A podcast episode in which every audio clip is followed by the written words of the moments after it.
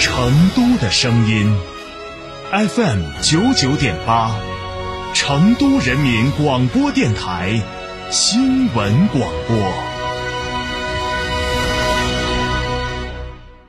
买车到四川新众吉利 4S 店，特供车型限时钜惠，至高享四万五千元优惠，厂家直补购置税百分之五十。详询四川新众吉利 4S 店，销售热线零二八八六六六八八零六。兰亭装饰二零二二全国家装企业标准领跑者整装新品重磅来袭，一百五十平米套四双卫，原价四十一万，现价仅需二十九万八千八百元，立省十一万多。整装包含一线品牌材料、中央空调、全屋软装、索菲亚四十平米定制衣柜。预约报名还可享一门到顶环境治理等电台专属服务。电话详询六七幺六幺幺六六六七幺六幺幺六六。兰亭装饰。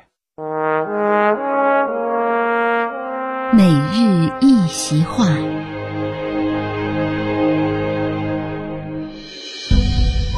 山重水复疑无路，柳暗花明又一村。这句诗出自宋代陆游的《游山西村》，既写出了山峦重叠、水流曲折的自然美景，也表现出诗人由最初无路可走时的紧张急迫，到眼前豁然开朗时愉悦惊喜的心情。这种在困境中又重见生机的欢喜，千百年来广泛被人引用。二零二二年十一月四日。国家主席习近平在第五届中国国际进口博览会开幕式上的致辞中，引用了这句诗：“山重水复疑无路，柳暗花明又一村。路就在脚下，光明就在前方。中国愿同各国一道，践行真正的多边主义，凝聚更多开放共识，共同克服全球经济发展面临的困难和挑战，让开放为全球发展。”带来新的光明前程。大家需要认识到，在户外的每一个行为，或多或少都会影响到大自然。希望大家与大自然和谐相处，在户外时多一些自律，不留一片垃圾，让美景持续，让露营无痕。文明露营，从你我他开始。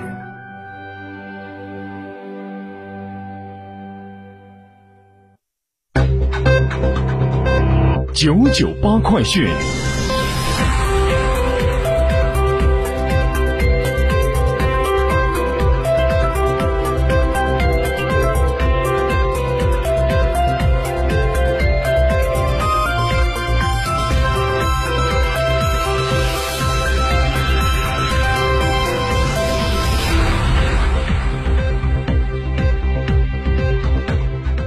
北京时间十六点零三分，这里是成都人民广播电台新闻广播 FM 九十九点八，我们来关注这一时段的九九八快讯。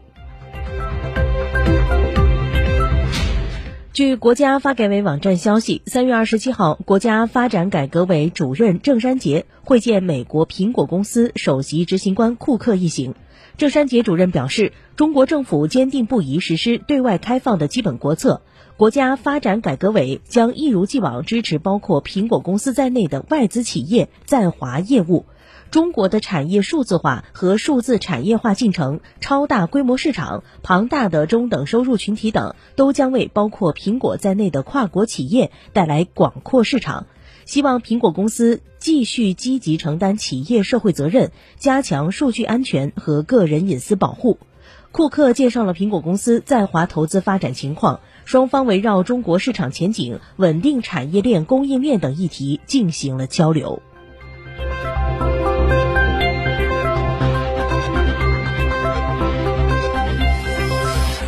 国家医疗保障局办公室发布关于完善新冠治疗药品价格形成机制、实施分类管理的通知。医保药品目录外的新冠治疗药品实施价格风险分类提示，分为 A、B、C 三类。自二零二三年四月一号起，对于 A 类药品，各省级医药采购平台将名称字体或背景显示为绿色，引导采购单位优先采购。对于 B 类药品，各省级医药采购平台将其名称字体或背景显示为黄色；对于 C 类药品，各省级医药采购平台将其名称字体或背景显示为红色，并以弹窗等醒目方式向采购单位提示相应风险。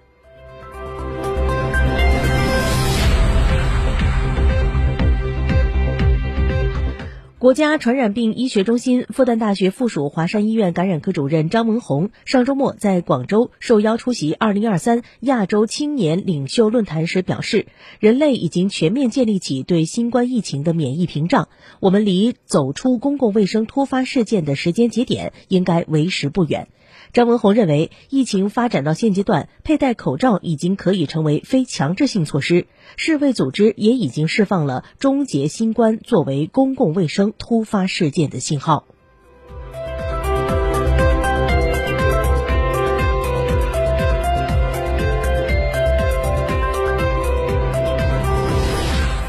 近日，安徽滁州凤阳县一学生家长反映，当地一小学有学生拿着在校内食堂使用的饭票到校外摊贩处兑换零食，九元饭票只能兑换三元零食。该校一名老师告诉吉木新闻，学生用饭票到摊贩处买零食之后，摊贩一般都将饭票转卖给其他学生，食堂没有从摊贩手中回收饭票。三月二十八号，记者从凤阳县教体局获悉，当地有关部门已处理此事。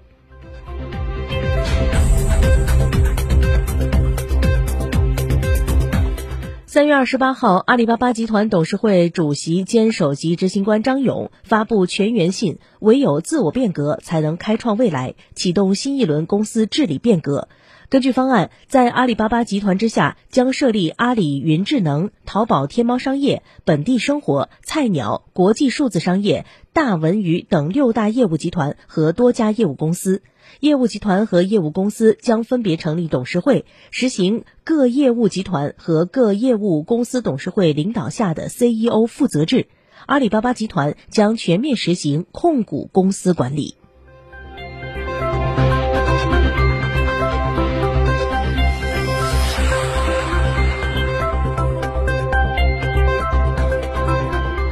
近日，免费坐高铁冲上了热搜。有网友分享了自己在幺二三零六官网免费兑换车票的攻略。对此，幺二三零六官方工作人员称，用户需注册成为幺二三零六铁路会员，并首次累积达到一万分后，使用积分兑换部分指定车次车票。另外，积分有效期为十二个月，购买候补车票时不可以使用积分兑换。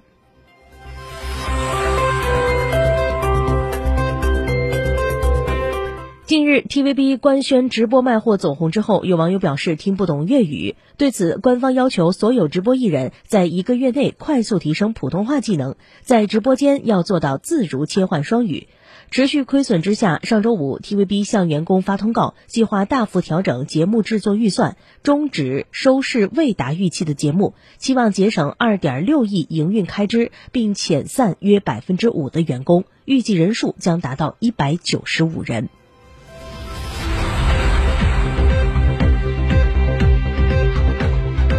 好的，各位，这一时段的九九八快讯由子涵。